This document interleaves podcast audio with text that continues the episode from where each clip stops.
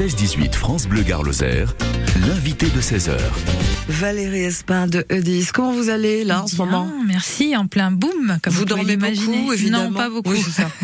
On remet ça donc cette année avec euh, celui qui n'est pas le moustachu. Vercingétorix. Non, on va essayer de faire tomber des idées reçues, en effet, sur les Gaulois, nos amis Gaulois. Nous allons apprendre qu'ils se rasaient, en effet. Voilà, voilà. Donc, si vous pensiez que effectivement c'était le roi des bacchantes, eh bien oubliez-le.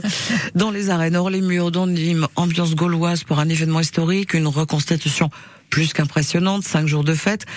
Comment vous avez choisi, décidé de mettre en avant justement ce chef des nations gauloises, ce Vercingétorix? C'est un petit moment déjà. Oui, alors en fait, on fait à Nîmes toujours euh, appel euh, au passage avéré de l'empereur Adrien. En 122, nous savons qu'il est venu et qu'il a offert des jeux comme cela se faisait. C'était la tradition lorsqu'un empereur se déplaçait dans une, une ville de son empire. Et au cours de ces grandes fêtes, il offrait des combats de gladiateurs ou d'autres festivités, et notamment il racontait aussi les grandes victoires du passé romain. Et donc, cette année, il va nous raconter la victoire de Jules César contre ce pauvre Vercingétorix. Pauvre Vercingétorix, c'est très très mal fini à Rome. hein. Oui, il paraît. On n'y était pas, on n'y était pas. Vercingétorix, tout simplement, c'est le titre du spectacle donné pendant deux heures dans les arènes, samedi, dimanche, lundi. Trois représentations. Trois représentations à 15h30 exactement. Dans les deux heures quand même. Deux heures de spectacle. Ça vaut le coup. Plus de 500 figurants. Voilà, j'allais vous le demander. 500 Ouais. figurants? Oui, oui, c'est énorme. Donc en- entre des figurants et des reconstituteurs ou c'est Alors, principalement des reconstituteurs. Là, vraiment, nous faisons appel à des groupes de reconstitution de, qui viennent d'Europe entière. hein. Alors c'est EDIS qui prend contact avec tous ces gens-là? Oui, oui, oui. on- C'est vous? On les connaît, oui, oui, parfaitement. Bon, après, ils viennent depuis plusieurs années. Et on, quand même, on les sélectionne. Hein. Il faut qu'ils soient historiquement parfaits, qu'ils aient les costumes adéquats. Euh, oui, oui, des groupes sérieux. Il n'y a pas d'acteurs euh, déguisés en romain, c'est Alors, vraiment des gens qui Il sont y en a quand Ah, même, oui. Euh, les têtes d'affiche, si vous voulez, ceux qui prennent la Notre parole. surfeur. Vercingétorix, c'est un surfeur. Vercingétorix c'est un ancien surfeur, en effet, grand champion, mais qui est aussi un très grand acteur. Voilà, donc on a fait appel à lui et pour sa fraîcheur aussi. Je trouve qu'il a, il a vraiment, puis il est très talentueux. Ah, Voilà. On, on va regarder tous le teaser que vous avez mis en ligne il y a quelques semaines et franchement on ne s'en lasse pas. D'accord. Voilà, je vous le dis, c'est bon. Hein Merci. le casting est réussi. Quelques chiffres pour ce Vercingétorix.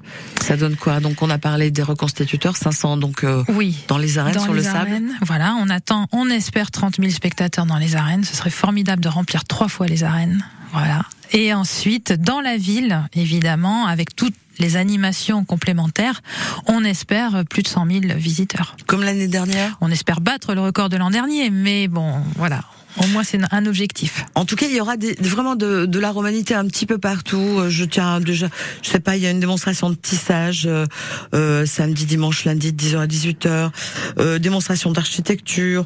Qu'est-ce qu'il y a encore? Il y a un Il y a film qui est d'ateliers. Voilà, il y a le fameux banquet romain. le banquet romain du dimanche soir au cœur Avec des jardins Max- de la Fontaine. C'est Maxime et Maxime. Chenet qui a fait Oui. la recette. J'ai goûté, je peux vous dire. C'est vrai vaut le coup. Ouais. D'accord. Il reste des places ou pas? Oui, il reste des places. Ouais, ouais. D'accord, parce que c'est un grand banquet, mais euh, quand même place limitée. On ne peut pas servir euh, toute la journée. Place Gabriel Perry devant les devant le des arènes, donc sur les parvis, euh, un petit peu partout d'ailleurs. Hein, je, Mhm. je- Le fort des légionnaires aussi, au jardin de la Fontaine, qui ouvre demain.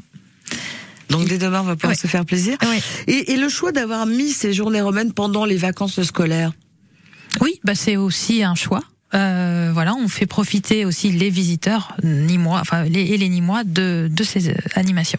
Est-ce que les touristes, nos amis euh, d'ailleurs, sont, sont surpris euh, Très. Ils y vont volontiers. euh, ils sont, ils se disent, ça y est, on habite Nîmes maintenant. euh, c'est parti. Oui, bah c'est de toute façon toujours un moyen de valoriser la ville, de montrer son aspect antique, de le, de le surdimensionner de cette façon. Ça rend la, la ville très attractive. Elle l'est déjà par ses monuments, mais là on, on fait vivre la romanité dans les monuments. C'est quelque chose d'exceptionnel. Beaucoup de préparation pour ce Vercingétorix. Oui, énormément. Une équipe réduite mais efficace. Et euh, oui, près de 6 entre 6 et 8 mois de préparation. Un effort également financier, parce que les premiers tarifs pour accéder à Vercingétorix Alors les premiers tarifs d'appel entre 15 et 5 euros. Voilà. Voilà, c'est pas cher pour un spectacle de Je deux crois qu'on heures. peut y aller, effectivement. Euh, Jusqu'à 64 euros pour les premières places dans des C'est un petit peu comme les corridors. dans un décorum un peu voilà un petit peu plus glamour. Valérie Espin, après, vous allez vous reposer un petit peu? Mardi Euh, 9, vous êtes de repos? Oui, je suis de repos, mais on, va- on attaque ensuite pour les spectacles d'été du mois d'août, donc euh, oui, on s'arrête plus. Des à visites théâtralisées encore, des spectacles? Oui, bah, pendant les journées romaines, nous renouvelons nos visites théâtralisées à l'intérieur et de nuit dans les arènes. Donc, Magnifique. Allez-y parce que c'est vraiment, euh, surtout si on est d'ici, parce qu'on n'est jamais assez touriste chez soi. Oui, Et on connaît, euh, on, on connaît juste notre notre patrimoine quand on a les copains d'ailleurs qui viennent et qu'on leur fait visiter. D'un seul coup, on découvre des choses. Allez-y toute l'année, vous allez vous régaler. Valérie, merci beaucoup. Merci à vous, Marie-Ève. Et puis il y a Eric Dars qui se prépare. Il est dans Oui. le petit salon. J'ai le temps d'aller le chercher. Oui, À allez. bientôt. À bientôt. Le jeudi à 18h, non, c'est pas l'heure de l'apéro, c'est l'heure du Green Show. Les joueurs, les coachs, les supporters de l'USAM sont dans le Green Show. Restons concentrés sur ce qu'on a à faire, que l'équipe reste dans la même dynamique. Avant match, débriefing, coulisses. Je me suis débrouillé pour retrouver un train pour après le match sans perturber les joueurs. Ils avaient juste su, ah, on part plus, on part plus en avion, non, on part en train. Le jeudi, on saute, on glisse avec les handballeurs nîmois 100% club. Le Green Show, 18h-19h sur France Bleu Gare Lozère. On adore vous raconter des histoires sur France Bleu Gare Lozère. Là, on a des cordes pointues. On est au mois de mai 1937. Tous les week-ends, notre historien Éric Tessier sort les dossiers. Au Vigan, il y a la statue du chevalier d'Assas, mais il y a aussi une statue de Coluche. Un lieu, une histoire, C'est dans le Gard, mais à une portée d'arquebus de la Lozère. les petites histoires croustillantes des lieux emblématiques du Gard et de Lozère, samedi et dimanche à 7h40 et 9h40 sur France Bleu Gare Lozère. France Bleu Gare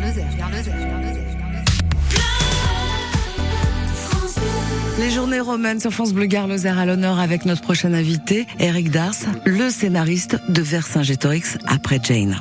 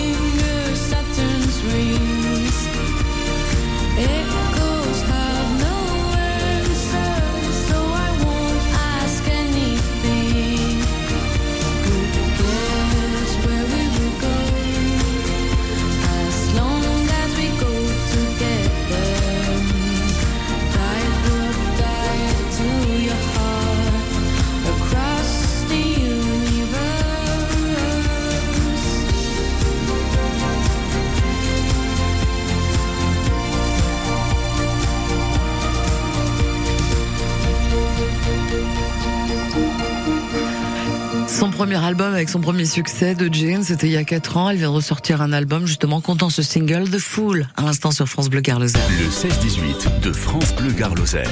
Marie-Ève Tomasini. Et mon invité qui va revenir sur ces journées romaines, parce qu'on fait un petit spécial ici sur France Bleu Gare Lozère, c'est vous Eric. Eric Dars, vous allez bien? Oui, très bien. Vous aussi, vous dormez peu en ce moment? Ah oui, je, je dors peu, c'est le cas depuis euh, euh, quelques semaines en fait. Vous êtes le scénariste de Vercingétorix, le, le spectacle. Vous êtes historien et moi. Euh, on sait aujourd'hui que Vercingétorix n'avait pas de moustache. Je suis très déçu. Ah oui. Parce qu'en primaire, on l'apprenait, on avait des petits dessins. Oui, c'est décevant. Il n'avait pas de cheveux longs, il n'avait pas de chemise à fleurs. Euh, non, non, il ne ressemblait pas à tout cela. Alors, je petite précision, je suis le co-scénariste, je ne suis pas le seul scénariste. Je, je- je l'écris aussi avec Michael Grenat. Une écriture à quatre mains. Voilà, une écriture à quatre mains. Euh, alors oui, il ne ressemblait pas à cela. Euh, en fait, les Celtes ne représentent, ne, ne ressemblaient pas du tout à, à l'image, on va dire, d'Épinal qu'on a qu'on a fait d'eux, c'est-à-dire On nous a menti en primaire, je le savais. Exactement, exactement.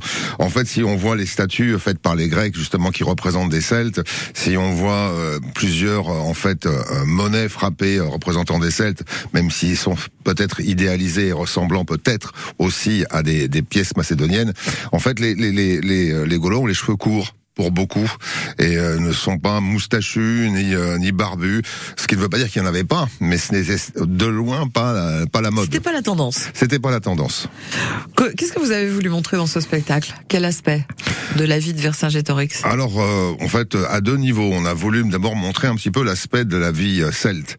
Montrer que les Celtes, c'est pas simplement que des, des gens un peu barbares qui boivent, qui se battent, qui prennent une pilée avec les Romains, et puis dans certains cas, qui font des grands banquets avec un petit moustachu et un, un gros balai. Et qui parle aux arbres. Et qui parle aux arbres, voilà.